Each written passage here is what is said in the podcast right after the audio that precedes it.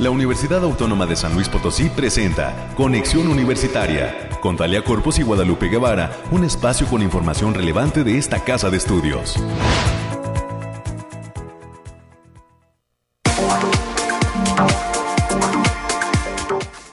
Hola, hola, ¿qué tal? ¿Cómo le va? San Luis Potosí, bienvenidas y bienvenidos a este espacio de conexión universitaria. Estamos listísimos en las cabinas de Arista 245 en el centro histórico de la capital potosina para transmitir este programa en este lunes 4 de octubre del 2021. Un lunes cafetero, se antoja eh, poder estar ahí platicando con eh, eh, pues la pareja en casa a lo mejor algunos tienen esa posibilidad, disfrútenlo mucho, cuídense, no salgan si es que eh, pues eh, tienen esa posibilidad y pues los que tenemos que salir a, salir a trabajar pues nos aguantamos y nos tomamos el café, a lo mejor no con la pareja, pero sí con el compañero de al lado, eh, con su sana distancia y pues disfrutamos ese calorcito que se debe sentir en las oficinas para pues estar ahí resguardándonos un poquito porque se siente frío. Ya el Bariclim nos dirá a qué temperaturas estaremos en los próximos días y en las próximas horas aquí en San Luis Potosí capital, pero este lunes amanece ya así como luego le dicen londinense con un poquito de neblina y todavía no se quita. Al contrario, por ahí se asoman algunas gotas de, de lluvia. Así que tenga cuidado por eh, esta cuestión de que se pudieran estar presentando. Ya le digo, en los próximos minutos Alejandrina de Leves nos dará detalles. Y hoy, pues además de los temas climáticos, vamos a tener los temas COVID, que en unos minutitos más eh, le estaremos presentando. Las noticias universitarias, ya se encuentra con nosotros América Reyes, en unos minutos más también estaremos platicando con ella. Estaremos platicando con el artista visual Alberto Collis. Él es parte de los talleristas que estarán impartiendo una charla allá en la Facultad de Comunicación de Ciencias de la Comunicación. Está arrancando hoy la Semana de Comunicación número 33, así que enhorabuena para toda la comunidad de la Facultad de Ciencias de la Comunicación, colegas que eh, pues estarán eh, recibiendo a Alberto Collis, él estará platicando con nosotros sobre este taller de animación con After Effects, es el eh, pues tema del taller que estará otorgando y vamos a platicar con él en los próximos minutos. Estará también con nosotros Susana Tristán, ella es estudiante de la carrera de biomédica de la Facultad de Ciencias de nuestra Universidad Autónoma de San Luis Potosí ella tiene una experiencia eh, importante, interesante, porque va regresando de Rusia, de una escuela de verano. Esta chica, pues que está eh, ahora sí que siendo parte de esta Facultad de Ciencias de la USLP. Y bueno, decirles también que estará, estaremos teniendo los temas nacionales los temas de ciencia y para cerrar estaremos platicando con el licenciado Alberto Eduardo Camacho Martínez, él es coordinador de deportes de esta casa de estudios. ¿Cuáles fueron los resultados que obtuvo la Universidad Autónoma de San Luis Potosí al, al cierre de este torneo Conde en donde se estuvo disputando el badminton universitario aquí en eh, la unidad deportiva de la Universidad Autónoma de San Luis Potosí? ¿Cómo le fue a los seleccionados potosinos de la USLP. Más adelante tendremos todos los detalles y qué viene también en estos Juegos Conde que se están pues teniendo que llevar a cabo en diversas sedes por este asunto de las cuestiones sanitarias, por este asunto de la pandemia. Un éxito la organización al menos de badminton aquí en la USLP. Los chicos muy cumplidores con esta utilización de las medidas sanitarias. Vamos a ver cómo le fue a esta casa de estudios en esta disciplina y lo que viene también en las siguientes disciplinas que se estarán disputando en estos Juegos del Deporte de la Educación que se están llevando a cabo por fin en este 2021. Y pues le recordamos las líneas telefónicas en cabina 444-826-1347, 444-826-1348, los números para que se comunique en esta mañana con nosotros, en esta mañana de lunes. Ya tenemos listo el reporte del clima y pues eh, estamos ahí eh, escuchando a Alejandrina Dalemese. Bienvenida Alejandrina, ¿cómo estás? Iniciamos semana escuchándote, un gusto, ¿qué tal? Muy buen día, Lupita. Aquí te traigo el pronóstico más acertado en nuestro estado, iniciando semana con las fechas del 4 al 5 de octubre. En general, para esta semana en nuestro estado tendremos cielos mayormente nublados, con lapsos de sol importantes pero dispersos, además de potencial de precipitaciones puntuales con eventos de chubascos aislados, principalmente en zonas de la sierra. No se descartan bancos de nieve en zonas altas, así como actividad eléctrica de ligera a moderada, con vientos ligeros con ráfagas moderadas. Estas condiciones se presentan por el canal de baja presión que cruza nuestro estado en conjunto con los remanentes de la onda tropical número 34 con la entrada del frente frío número 2, lo que provocará potencial de un ambiente fresco y húmedo para la mayor parte de nuestro estado.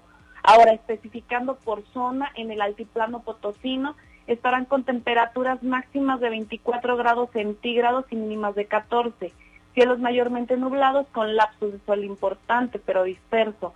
Vientos ligeros de 10 kilómetros por hora con posibles ráfagas de 20 kilómetros por hora y no se descarta la formación de bancos de niebla ligeros. Se mantiene el potencial de precipitación generalizada y en los eventos pueden venir acompañados de ligera actividad eléctrica. En la zona media tendrán temperaturas máximas de 27 grados centígrados y mínimas de 18. Cielos mayormente nublados con lapsos de sol dispersos. Vientos ligeros de 5 kilómetros por hora y posibles ráfagas de 15 kilómetros por hora. También se mantiene el potencial de precipitaciones generalizadas con chubascos aislados, especialmente en zonas de la sierra. Y en la Huasteca Potosina se encontrarán con temperaturas máximas de 30 grados centígrados y mínimas de 21. Cielos mayormente nublados con lapsos de sol dispersos. Se mantiene la probabilidad de precipitaciones ligeras a moderadas con potencial de chubascos en las zonas de la sierra, además de potencial de formación de bancos de niebla y vientos ligeros de 10 kilómetros por hora con posibles ráfagas que pueden sobrepasar los 25 kilómetros por hora. Y en la capital potosina se presentarán temperaturas máximas de 23 grados centígrados y mínimas de 12. Cielos mayormente nublados con lapsos de sol dispersos. Vientos ligeros de 10 kilómetros por hora y posibles ráfagas de 25 kilómetros por hora. Y continúa el potencial de precipitaciones generalizadas con ligera probabilidad de chubascos aislados. Y estos eventos pueden venir acompañados de ligera actividad eléctrica moderada. Nuestras recomendaciones para estos días, Lupita, es que nos sigamos cuidando, que no bajemos la guardia, que tratemos de salir lo menos posible y que usemos nuestro cubreboca. Asimismo, avisarles que continúa el factor de radiación ultravioleta en nivel ligero y se puede considerar eh, no exponerse al sol más de 40 minutos consecutivos en horas de mayor insolación. También se mantiene el ambiente húmedo y fresco en la mayor parte del estado debido a que las precipitaciones siguen presentes y no se descartan bancos de niebla matutinos, sobre todo en las zonas serranas. Estos eventos de precipitaciones pueden venir acompañados de ligera actividad eléctrica y descarta por completo la caída de granizo, además de presentarse potencial de chubascos aislados en zonas altas y con las condiciones predominan para la mayor parte de, de estos dos días, que es el 4 y 5 de octubre. Perfecto, Alejandrina Dalemese, te agradecemos mucho tu participación y todo este reporte que nos has otorgado, por supuesto, con todo el trabajo que organiza y que realiza día con día el Bariclim. Pues estamos entonces pendientes de todas estas recomendaciones que nos has otorgado. Te agradecemos y el próximo miércoles nuevamente nos estaremos escuchando en estos micrófonos. Así es, Lupita, estamos para servirle. Un saludo, hasta luego. Hasta luego, ahí está el reporte del Bariclim. Continuamos con más en esta mañana. Noemí Vázquez Saldaña con lo más relevante del reporte COVID-19. Hola, muy buenos días. Le hablo Noemí Vázquez. Espero se encuentre muy bien y esté teniendo un excelente inicio de semana. Aquí le tenemos toda la información más relevante sobre el coronavirus que surge en el mundo. Varios estudios han revelado que a largo plazo la dosis de Moderna parecen más efectivas que las de Pfizer BioNTech contra el COVID. En medida docena de estudios publicados en las últimas semanas, la vacuna de Moderna pareció ser más protectora meses después que la de Pfizer BioNTech. La investigación entregada a los Centros para el Control y la Prevención de Enfermedades descubrió que la eficacia de la vacuna de Pfizer BioNTech contra la hospitalización cayó el 91% al 77% tras un periodo de cuatro meses. Conexión Universitaria. El estado de California se convierte así en el primer estado de Estados Unidos en incluir la vacunación COVID junto a otros inmunizantes como requisito para asistir a las escuelas públicas y privadas.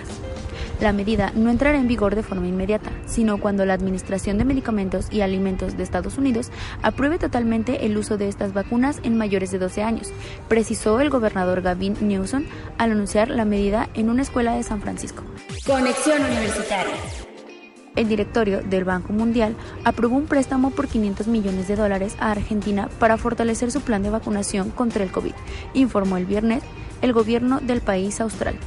El dinero aprobado será utilizado para la compra de vacunas para más del 30% de la población del país y para actividades de apoyo a la implementación del Plan Nacional de Inoculación. Conexión Universitaria. La policía en Texas arrestó a un hombre acusado de apuñalar al gerente de un restaurante con navaja de bolsillo cuando le dijera que debía colocarse una mascarilla para poder ingresar. Las autoridades habían emitido una orden de arresto contra James Schultz poco después del incidente, pero lo detuvieron apenas días atrás, dijo la policía. El apuñalamiento ocurrió en marzo en el restaurante Jack in the Boss en Lounge City, un suburbio al sureste de Houston. Esto ha sido todo por hoy, los esperamos mañana con más información, que tenga un excelente inicio de semana, hasta pronto.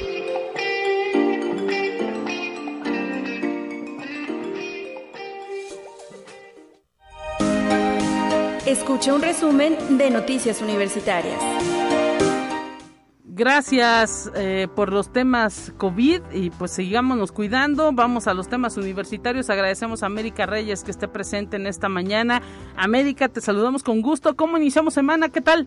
Pues oh, buenos días Lupita para ti, para quienes nos escuchan a través de las diferentes frecuencias. Pues hoy eh, amanecimos ya frío, ya empieza ya a sentirse el frío, ya el, el otoño y con las lluviecitas que no nos dejan pero también hay, hay que decir que hay mucha información en, en, temas universitarios y comentarte que tres estudiantes de la Facultad de Enfermería y Nutrición de la UASLP, que ellas son Olivia Castillo Moreno, Karen Borjas Hernández y Ana Cecilia Vázquez Espinosa, serán representantes del Estado potosino en la primera edición de la Olimpiada Mexicana de Enfermería. Esta se llevará a cabo del 3 al 5 de diciembre del presente año en la Ciudad de México. La catedrática Carla Juárez Ruiz comentó que la actividad es organizada por la Asociación Mexicana de Estudiantes de Enfermería AC y la institución Potosina es la única universidad que participa a nivel estado. Y así es, interesante y enhorabuena, esperemos que sean chicas que se preparen muy bien, que les vaya excelente y pues ahora sí que les echamos porros desde aquí a América. Sí, porque son las únicas representantes del Estado, ¿no? A, nivel estatal en, en, un evento de este tamaño a nivel nacional. Y también decirte que en la Facultad de Psicología y con el fin de fomentar el intercambio científico entre Alemania, Centroamérica y México, la UASLP a través de las facultades de Psicología, Ingeniería y la Secretaría de Investigación y Posgrado organizaron el seminario virtual El potencial de transformación de la educación superior. Este será impartido por el doctor Jesús Pineda de en Alemania. El evento fue realizado con el apoyo del Servicio Alemán de Intercambio Académico. Buena noticia, Lupita. Así es, y pues importante también la vinculación que se da entre la Universidad Autónoma de San Luis Potosí y este servicio de intercambio alemán fundamental también que continúe esa labor para que eh, pues se siga ampliando también los horizontes de las distintas carreras de esta casa de estudios. Así es, Lupita. Y bueno, ahora vámonos rápidamente a la Facultad de Contabilidad de Administración, donde con el régimen simplificado de confianza, por sus siglas RECICO, que es parte de la miscelánea fiscal 2022, el sistema de, de administración tributaria, el SAT, pretende ampliar la base del padrón de contribuyentes. Este régimen pagaría máximo hasta el 2.5 5% de impuesto anual. Sin embargo, no tendrá posibilidad de deducciones. Así lo consideró el maestro Luis Medina García, quien es docente de la Facultad de Contaduría y Administración de esta Casa de Estudios. De aprobarse en el Congreso de la Unión, el reciclo entrará a sustituir al régimen de incorporación fiscal. Y hoy arranca en la Facultad de Ciencias Sociales de esta Casa de Estudios las actividades de la Cuarta Semana Nacional de las Ciencias Sociales con el conversatorio Estudios Culturales. Esto va a ser en punto de las 10 de la mañana y el evento será moderado por el doctor Domingo Carrillo y Elida Tedesco. Y también hoy lunes, como ya le habías mencionado, la Facultad de Ciencias de la Comunicación inicia la trigésima tercera semana y también se va a llevar a cabo la conferencia Du Do and Don'ts de la estrategia de marketing para app que imparte el egresado Luis Rodríguez como parte de esta 33 semana. La cita es a las 17 horas y la conferencia se realizará en el estudio de televisión de la entidad y se transmitirá a través de la página de Facebook Facultad de Ciencias de la Comunicación UASLP. Y esta casa de estudios, a través del Consejo Directivo, aprobó el modelo de educación a distancia que fue presentado por la Secretaría Académica, el cual incluye un marco de referencia para todas las facultades, campos y unidades académicas de la institución.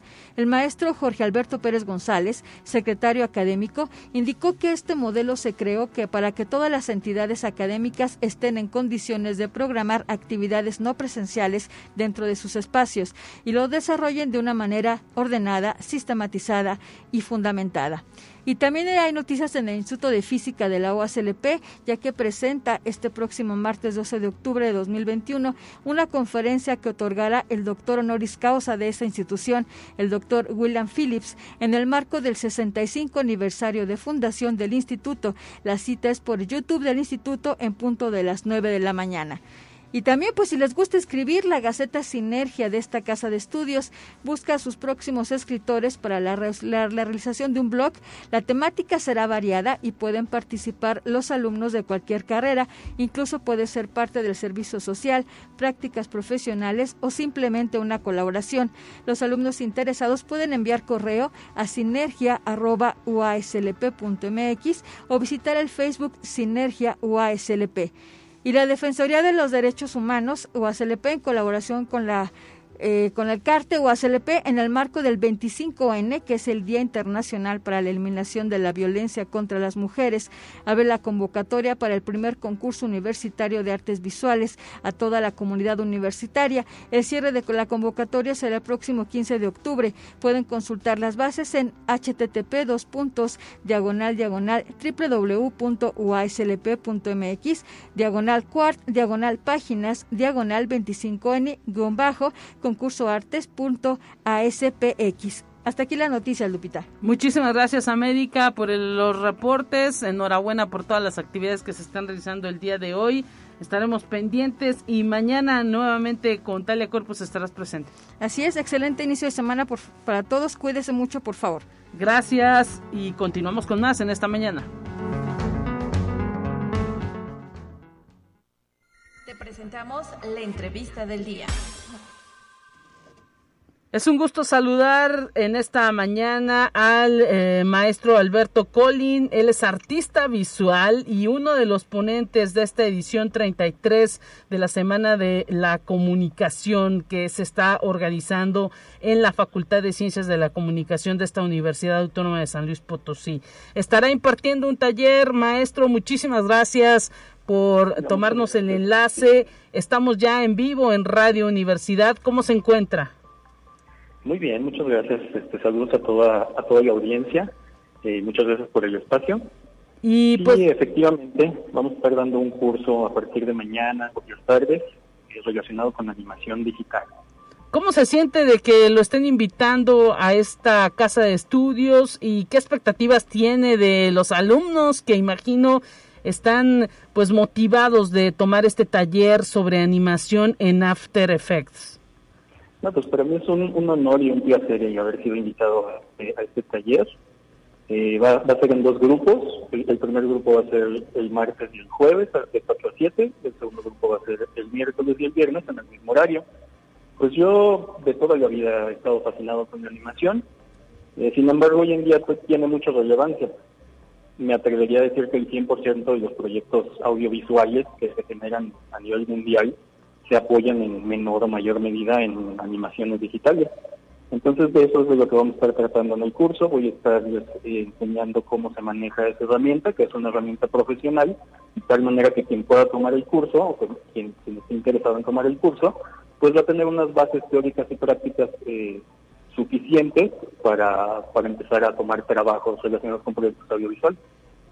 Perfecto. Y bueno, hay que decir que eh, pues los chicos eh, que están en formación, este tipo de actividades les permite reforzar todo lo que aprenden en el día a día en las aulas universitarias. Sí, claro que sí. Y pues como mencionaba, eh, las animaciones ayudan a, a resaltar lo, que ya tienen en su proyecto audiovisual y, a, y, a, darle un nuevo sentido de, profesionalismo lo que ya están presentando ellos actualmente. Este tipo de ejercicios, digámoslo así, no es privativo de los comunicólogos, algunos diseñadores luego también eh, pues se, se, interesan en el programa y bueno, dentro de su experiencia, qué tan eh, pues eh, fácil, digámoslo así, aunque luego resulta que en temas de animación no todo es sencillo, pues pudiera a, resultar el aprender a utilizar este, esta, este instrumento. Ok, pues sí, digo, eh, es un programa un poquito más complejo de, los que los estudiantes podrían estar acostumbrados a, manejar, pero eh, de la manera en que tengo estructurado el, taller, van a poder empezar a, hacer sus animaciones desde la primera sesión, ya con una calidad ya un poquito más más normal que, que las animaciones como prehechas que uno puede meter desde una app un videíto o cosas así. No, esto ya es a, a un nivel ya más profesional, más personalizado, que, que les permite realmente resaltar eh, sus proyectos que van a estar presentando después. ¿Qué tan común, imagino que usted, eh, pues en su desarrollo de su vida profesional, le es muy común eh, observar este tipo de videos ya con este con esta herramienta de After Effects? Sí, pues hoy en día no hay no hay un comercial, no hay una serie de televisión, no hay una película o contenido digital que uno vea por internet que no se apoye en, animación digital de una u otra manera, desde los títulos de una película, los créditos, hasta proyectos que son hechos con, por animación. Interesante esto que nos detalla por y esto lo hacemos énfasis por la posibilidad, ¿no? De la herramienta y pues para que los chicos se animen. Imagino que el cupo ya está lleno. ¿Qué le han informado ahí de la Facultad de Comunicación? Creo que creo que sí. Ahorita estaba checando la, página y creo que sí ya ya se llenó. Este, entonces pues ahí estamos esperando ahí a, todos los estudiantes o incluso docentes o personal académico que haya querido tomar el curso. Pues ahí vamos a estar listos para todos ellos. Maestro Alberto Colín, ¿cuál es la tendencia? Y pues ahora sí que si usted pudiera decir eh, en, en, cinco en cinco temas, eh, ¿cuál sería la, la pues los requisitos para poder tomar su curso? ¿Cuáles serían esas actitudes que deben llevar los jóvenes y aptitudes que deben de tener para poder pues ser un buen animador? Ok, pues eh, de entrada en el curso voy a estar abordando temas básicos al inicio de, de, del mismo. Entonces, eh, pues solo con que con que tengan una base ligera acerca de, de qué es la animación y, cómo funciona.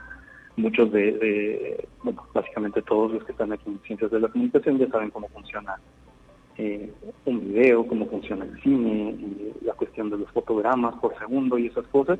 Esas bases son más que suficientes para iniciar el curso. Si alguien tiene por ahí algunas bases en algún otro programa de la suite de Adobe, como puede ser el, el muy popular Photoshop o Illustrator, pues también ayudarían porque las herramientas son similares a lo que se maneja ahí. Sin embargo, este es un programa más robusto del lado de, de manipulación y edición de video. Y platíquenos un poquito de su currículum, maestro, para que pues también la gente que nos está eh, escuchando pueda conocer un poquito de usted y de cuáles eh, serían las actividades luego ya de que concluya esta participación en la Facultad de Ciencias de la Comunicación, donde pueden también observar su trabajo y pues estar pendiente, no sé, quizá de sus redes para ver lo que usted ha ido desarrollando. Ok. Sí, bueno, eh, soy egresado de la Facultad de Hábitat como diseñador gráfico por allá del 2007. En aquel entonces no había carreras de animación en general aquí en San así que eso era lo que más se, se adaptaba más o menos a lo que yo quería. Eh, curiosamente, desde 2004-2005 ya trabajo profesionalmente como diseñador y como animador. Entonces ya son cerca de 16 años de experiencia en este tema. Soy ilustrador digital, animador digital, desarrollador y diseñador web y desarrollador de apps. Emprendedor también. Por ahí de 2012 a 2018 tuve una empresa donde hacíamos eh, videojuegos educativos para niños de primaria, de manera de apps. Con eso tuve cierta relevancia durante, durante algunos años. Lamentablemente ya tuvimos que cerrar en 2018. Sin embargo, he seguido teniendo proyectos personales eh, desde entonces. Eh, y pues de, lo que más tengo pues son animaciones y, también páginas web. Eh, es algo que me gusta mucho, como meterle algo más a, un diseño estático, sino hacerlo que brille, hacerlo que, que se mueva, dotarlo de vida. Eso es prácticamente la definición de, animación. Entonces es algo que siempre me ha gustado y pues eh, en lo que soy pues me, considero bueno. no, bueno, por algo también está ahí presente dentro de la Facultad de Comunicación otorgando este taller que eh, pues esperemos que los chicos aprovechen. Ya nos dice, tiene cupo lleno y pues ahora sí, que lo único que tienen que hacer es poner todos sus sentidos en esta, esta charla, acudir, estar puntuales y pues esperemos que le vaya muy bien, que todos los jóvenes se interesen y pues estén ahí animados tomando este eh, taller de animación de After Effects, introducción al After Effects que estará otorgándose dentro de la Semana de Comunicación de la Facultad de Ciencias de la Comunicación. Le queremos agradecer esta participación en esta mañana. Le deseamos mucha suerte, maestro, y pues que vengan eh, también eh, eh, muchos éxitos en su carrera profesional. ¿Dónde lo seguimos? Eh, pues por el momento en, en Facebook. Estoy como Alberto Colín, así tal cual. O, o si alguien tiene algún proyecto audiovisual donde quisiera que lo que lo diente sin ningún costo ni nada, directamente a mi correo que es eh, master.alberto.colín.com. Muchísimas gracias, maestro Alberto Colín. Gracias por estar eh, con nosotros en este espacio de conexión universitaria. Un abrazo y pues usted prácticamente arranca las actividades de esta semana de comunicación de la Facultad de Ciencias de la Comunicación de esta casa de estudios. Enhorabuena, hasta pronto. Perfecto, hasta pronto. Con esto nos despedimos, nos vamos a una pausa corriendo, enseguida volvemos con más.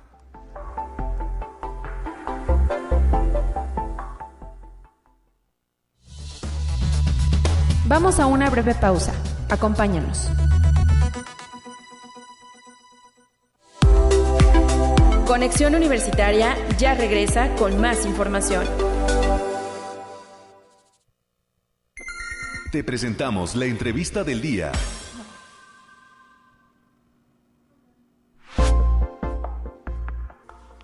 Pues amigos de Conexión Universitaria, gracias por continuar con nosotros. En esta ocasión estamos saludando con muchísimo gusto, recién desempacada de Rusia, a Susana Tristán, esta estudiante de la carrera de biomédica de la Facultad de Ciencias eh, que hace algunos días, algunas semanas, llegó de una eh, participación allá en una universidad rusa para conocer todo lo que tiene que ver con, pues, cómo trabajan los rusos, todo lo que tiene que ver con el espacio y pues es algo así como, e, ella acudió algo así como a la NASA rusa.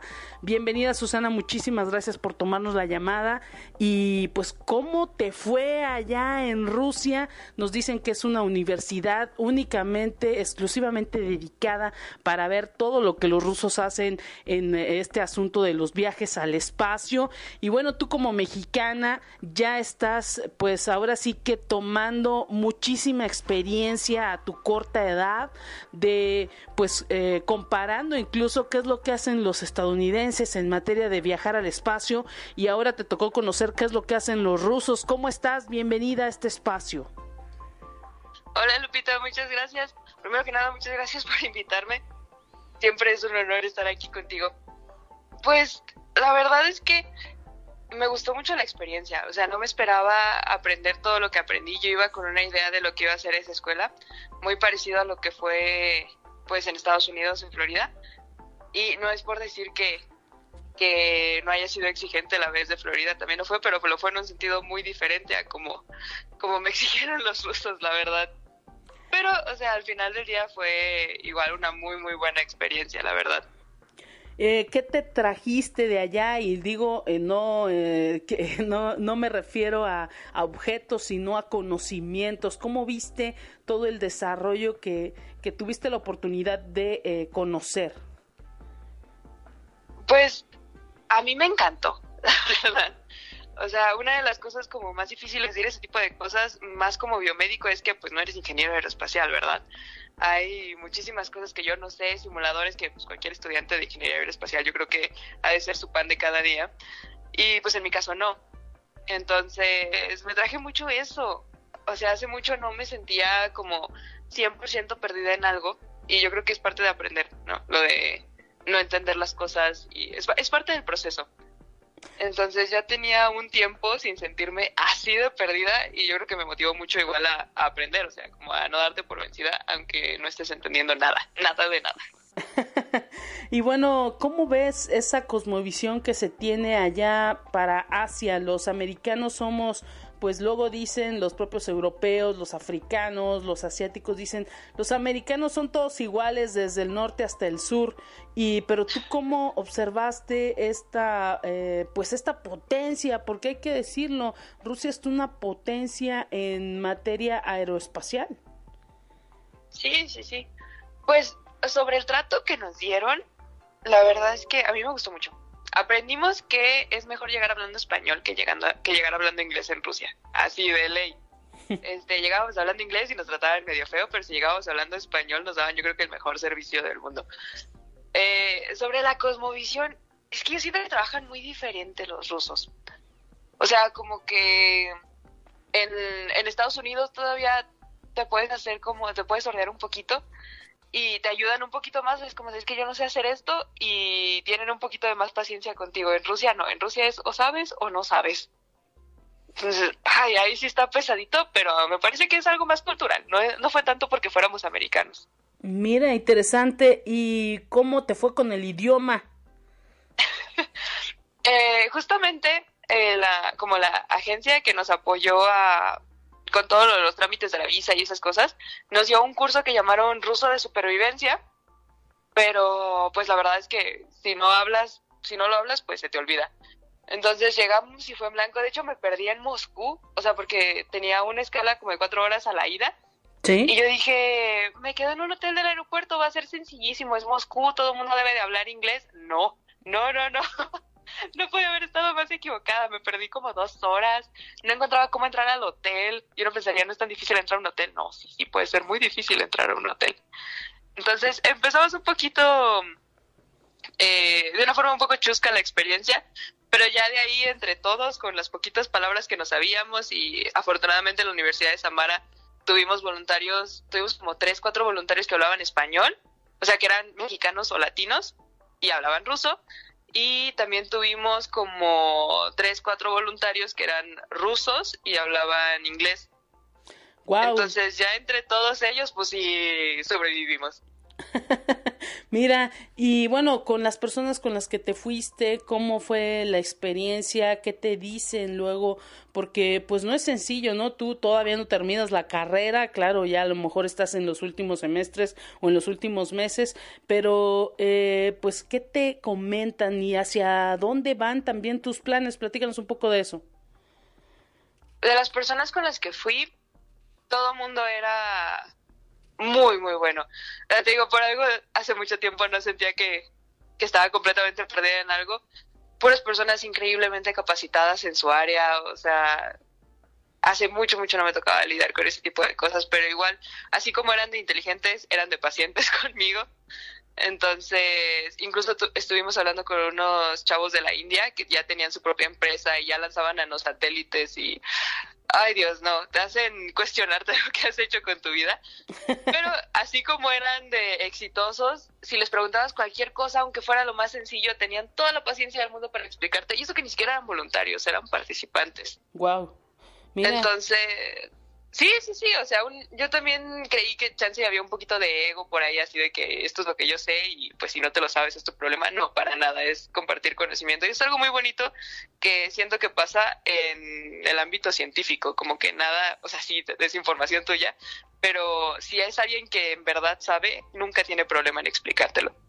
Y ahora que pues ya fuiste a Estados Unidos, ya fuiste a Rusia, ¿qué viene para ti? Estás en tus últimos semestres, imagino que pues también eh, la escuela se está cargando un poquito y en el sentido de que también pues hay que hacer servicio social, prácticas profesionales.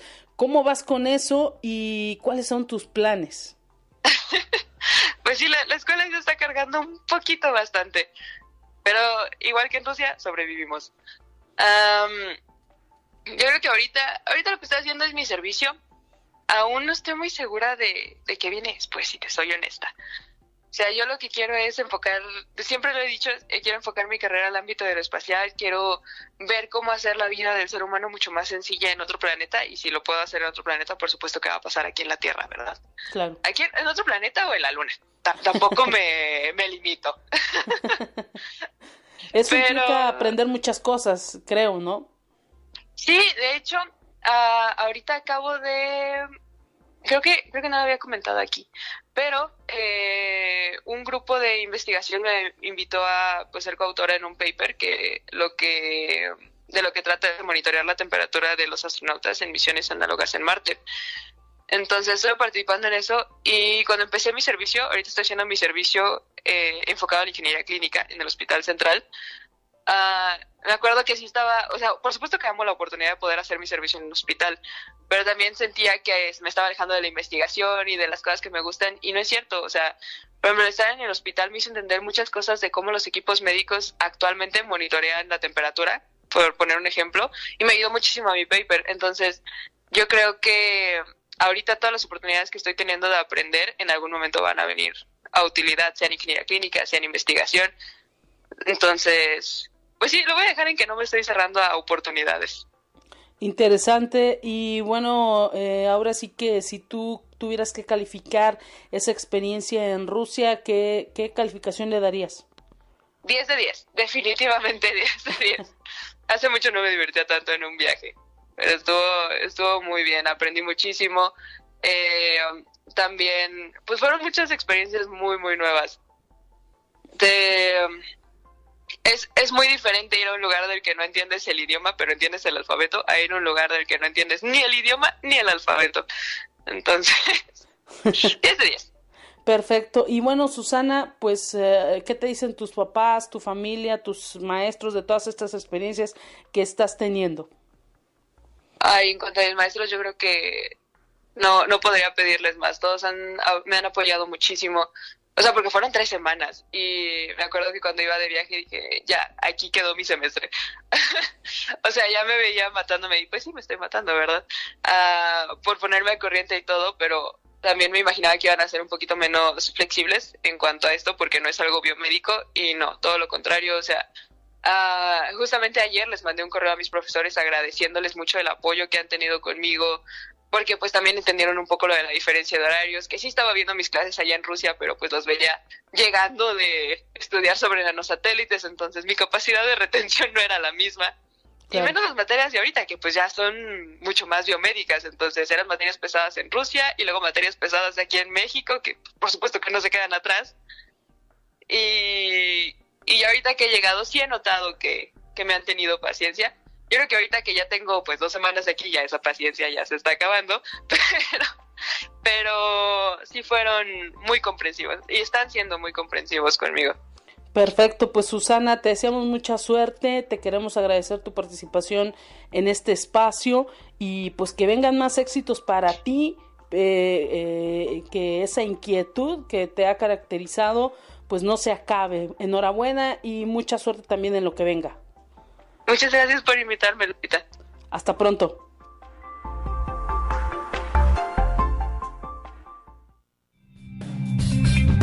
Entérate qué sucede en otras instituciones de educación superior de México.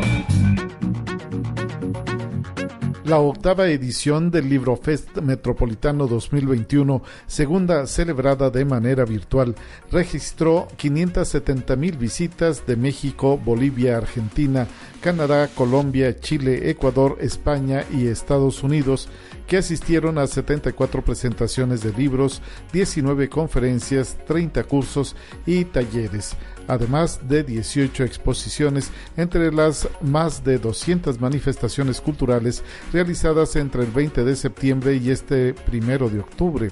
Las contribuciones para hacer posible este encuentro ratifican a la Universidad Autónoma Metropolitana como una institución que promueve, preserva y genera cultura. Conexión Universitaria la Universidad Autónoma del Estado de Hidalgo conmemoró el Día de la Autonomía Universitaria mediante una ceremonia virtual en remembranza a la sentencia dictada por la Suprema Corte de Justicia de la Nación en 2018, la cual reconoció su facultad de autogobernarse así como su libertad de cátedra el rector Adolfo Pontigo Loyola indicó que la Universidad Autónoma del Estado de Hidalgo, en su carácter de institución pública y libre, consiguió dejar un nuevo testimonio de la importancia que reviste este histórico atributo de la educación superior mexicana. Conexión Universitaria. Al grito de 2 de octubre no se olvida, la Facultad de Ciencia, Educación y Humanidades de la Universidad Autónoma de Coahuila llevó a cabo la conmemoración de los 53 años del movimiento estudiantil de 1968, que culminó con la matanza de Tlatelolco el 2 de octubre de ese mismo año y en el que fallecieron cientos de estudiantes. El evento fue desarrollado en la explanada de la facultad. Ahí el rector Salvador Hernández explicó que el movimiento estudiantil del 68 logró sentar las bases para alcanzar las libertades que se gozan actualmente e impulso de la vida democrática en México.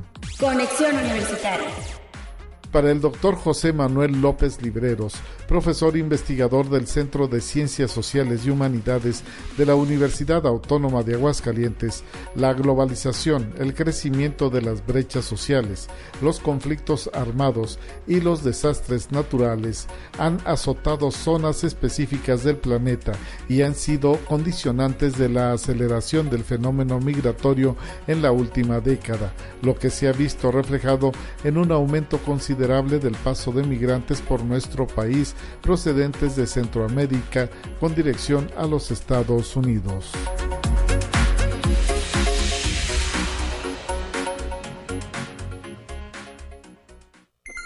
Te presentamos la entrevista del día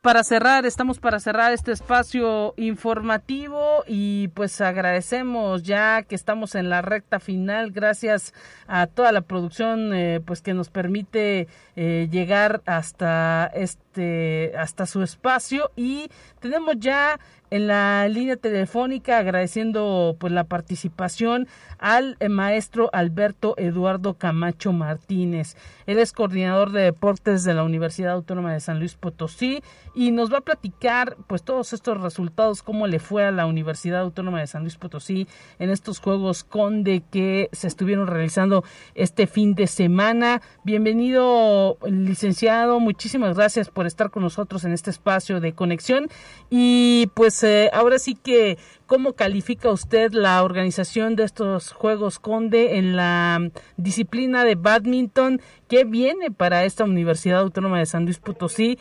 Tengo entendido que por equipos se obtiene la plata, así que pues yo diría que no es mal resultado, pero no sé qué opine usted. Bienvenido.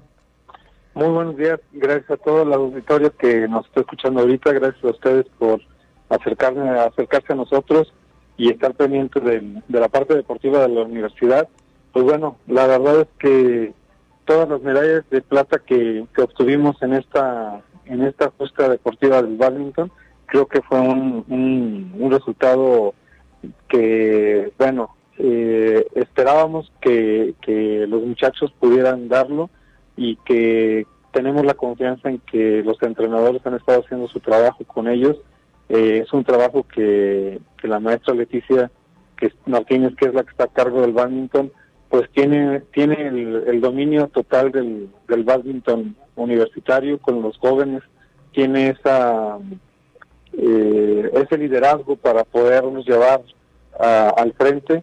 Y pues bueno fue fue una justa muy muy buena muy peleada entre la Universidad de Guadalajara y lo que es la UNAM que son los que venían muy fuertes y pues bueno se demostró que la universidad puede puede competir con universidades grandes como ellos Así es, porque pues el tercer lugar, al menos por equipos, queda en la UNAM el primer lugar la UDG, pero en segundo lugar esta casa de estudios, así que eh, pues eh, ahora sí que digamos que es un resultado positivo, ¿no, maestro? Sí, claro. Eh, ahora sí que sin demeritar a nadie, nos llevamos lo que fueron cuatro medallas de plata para la universidad y como delegación de San Luis Potosí, una medalla de oro con, con el Tecnológico de Monterrey de San Luis Potosí una señorita que, que hizo muy buen trabajo y que estuvo conviviendo con los muchachos de la Universidad Autónoma y creo que, que esos puntos que juntaron entre todos los, todos los compañeros nos llevó a que juntáramos los 96 puntos que, que obtuvimos por equipos eh, en general y eso nos dio el segundo lugar nacional en, en la tabla. Interesante, porque eso también hay que decirlo, eh, pues eh, un deporte que va en crecimiento, un deporte de raqueta, que eh, pues a lo mejor aquí en San Luis Potosí se tuvieron que adaptar algunos eh, espacios de la unidad deportiva universitaria para jugarlo de manera simultánea pero que pues no se queda de ver. La verdad las instalaciones tuve la oportunidad de estar un día presente y pues lucen de primera. Así es, fíjate que eh, para poderlo llevar a cabo, pues ahora sí que tuvimos la colaboración del Instituto de Protección de Cultura Física y Deporte, eh, el director Edmundo Ríos eh, trabajó de la mano con nosotros, nos, nos apoyó junto con la Asociación de Badminton en la parte de los tapetes, en, la parte de, de la parte eh, del, del, de los tapetes oficiales para jugar el badminton y eso fue lo que hizo que nuestra instalación luciera muy profesional.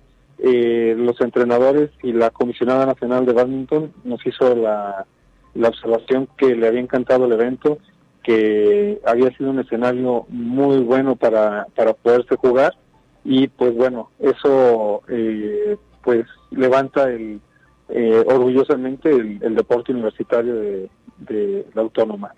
Y incluso, pues a lo mejor, eh, no sé, corríjame si me equivoco, deja excelente sabor de boca también en los propios chicos que ven pues que su deporte cada vez a lo mejor va teniendo más afición, ¿no?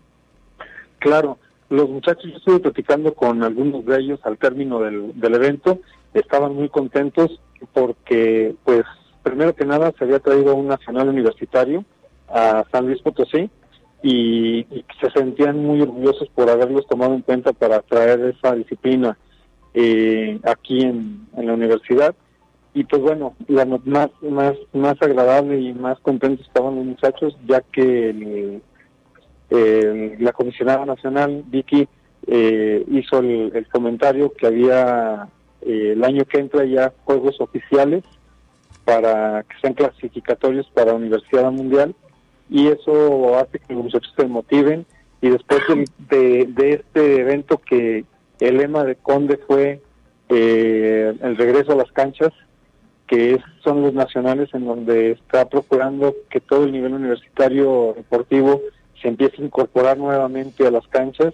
Pues bueno, eso motivó a los muchachos a que se sigan preparando de aquí en enero para empezar con el proceso de, clasificatorio para, para universidad interesante todo esto porque pues también eh, ahora sí que catapulta catapultaría a los jóvenes en esta disciplina de, del badminton que se juega con raquetas, se juega, y eso me llamó mucho la atención, eh, pues con, eh, ahora sí que dobles mixtos, también individual, y por supuesto dobles femenil y varonil, una cuestión que luego no se observa como que se ve mucha equidad, digámoslo así, en la participación tanto de hombres como de mujeres.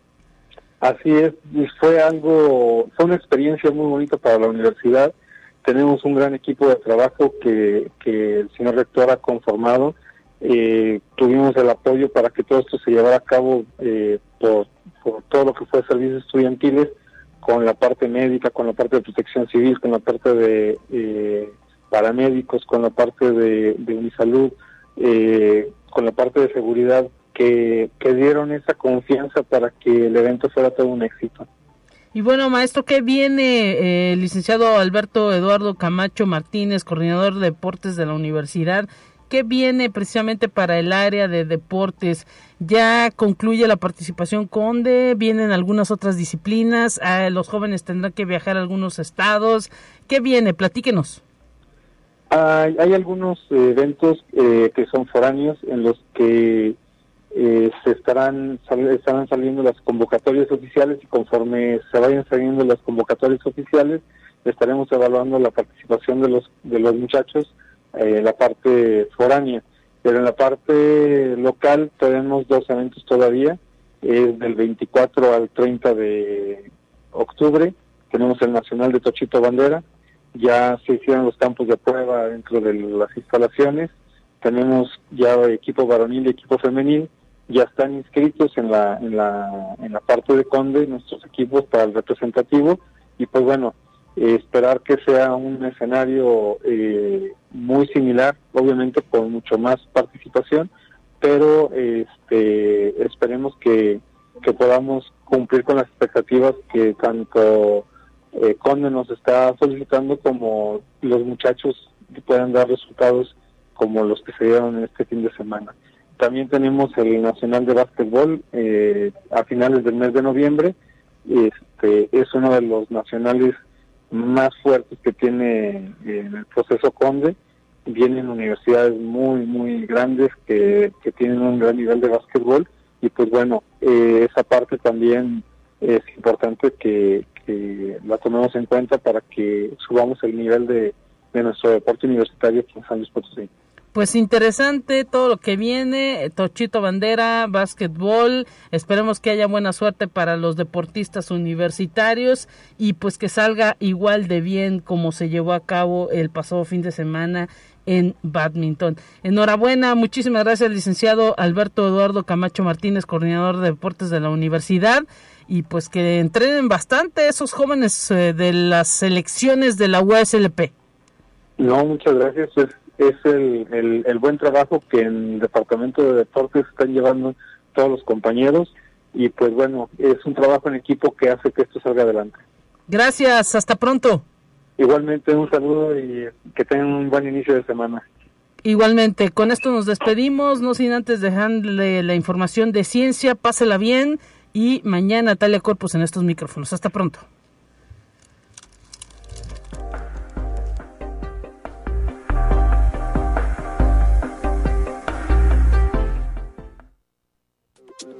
Así avanza la ciencia en el mundo. Descubre investigaciones y hallazgos que hoy son noticia.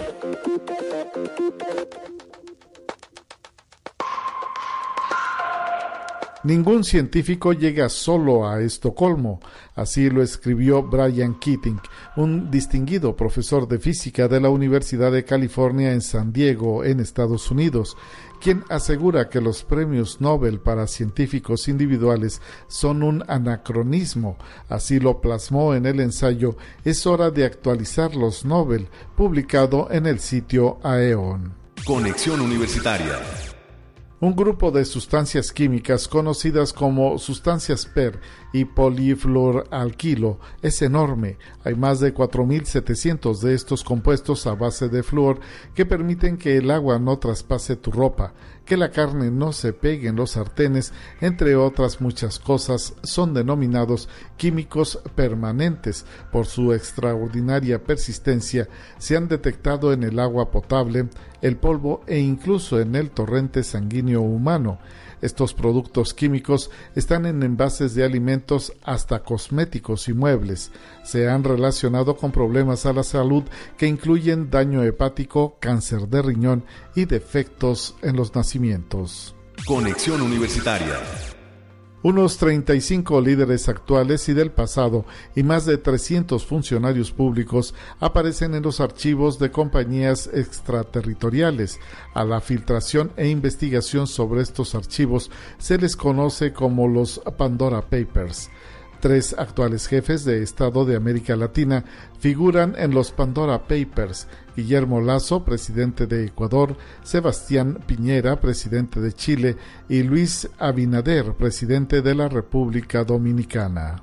Conexión Universitaria Científicos del mundo se encuentran al borde de la silla, pues esperan ver el tipo de reacción y el procesamiento de un reactor nuclear de unos 3 metros de alto y con capacidad para generar 2 megavatios que está probando el gobierno chino muy cerca de la ciudad de Guwei, provincia de Gansu en el centro norte del país, que será puesto en marcha próximamente y que alimentará a unas mil viviendas.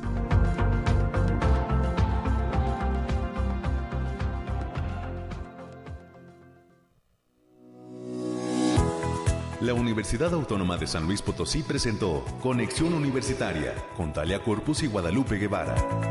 Sintoniza de lunes a viernes de 9 a 10 horas en Radio Universidad 88.5 FM y 1190 AM en San Luis Potosí. En el 91.9 FM con cobertura en el Altiplano Potosino o en el resto del mundo por el portal www.uaslp.mx